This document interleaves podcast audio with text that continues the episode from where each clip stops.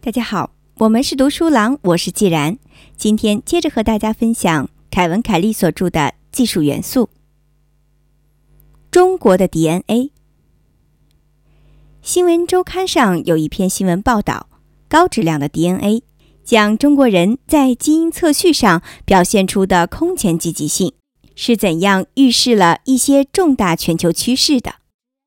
下面是全文的第一句话：世界上最大的基因组测序设备位于中国的一个让人意想不到的角落。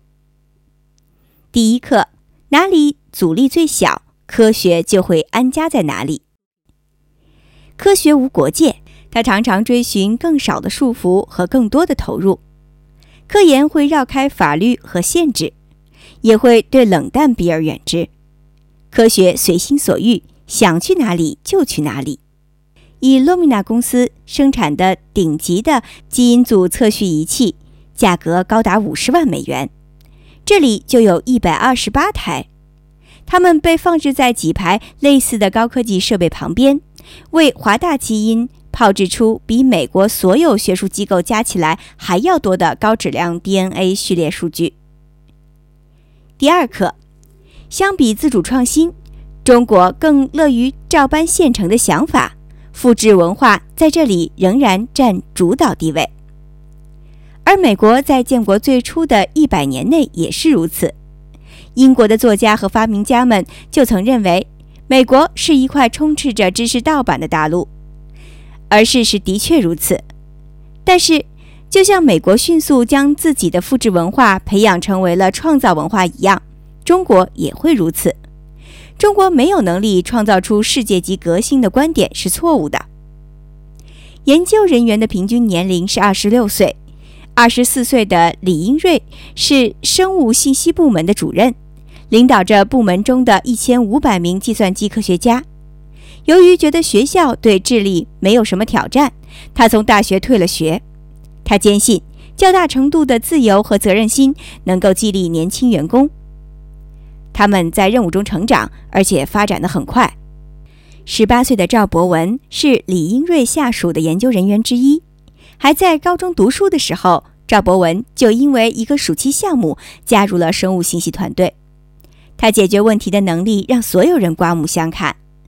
在征得父母的同意之后，他便作为一名研究人员开始了全职工作，并且在业余时间完成了学业。现在，他正管理着一个高智商基因基础的项目。第三课，我们感受到了东方转变才刚刚开始。虽然中国正在进入老龄化社会，生育率也低于人口维持水平。但是中国的工程师年轻有为，还将在数十年的时间发热发光。他们将会改变科学进程。我们应当搞清楚他们在思考什么问题。到目前为止，至少有八万名接受过西方教育的博士回到了中国，其中大部分是过去五年回中国的。第四课，人才流动的方向正在扭转。而且，这还不仅仅是从美国返乡的海外华人，许多有能力的非华人研究人员也在中国供职。我觉得，这对他们、对中国、对世界都是好事。对于人才来说，这种竞争是健康的，而且也会促使各地都提供更有吸引力的科研条件，特别是竞争已经很少见了的美国。中国已经加快了获取专利的脚步。用不了几十年，来自中国的专利总数将会超过一度孤独求败的美国。同样，这对世界是个好事，而且会间接有利于美国，因为这样会迫使美国提高研发投入，改善美国教育，使其对外国人才更具吸引力，同时也能更容易地吸引最聪明的外国学生，并且将创新面对的限制保持在最低程度。二零一一年五月一日。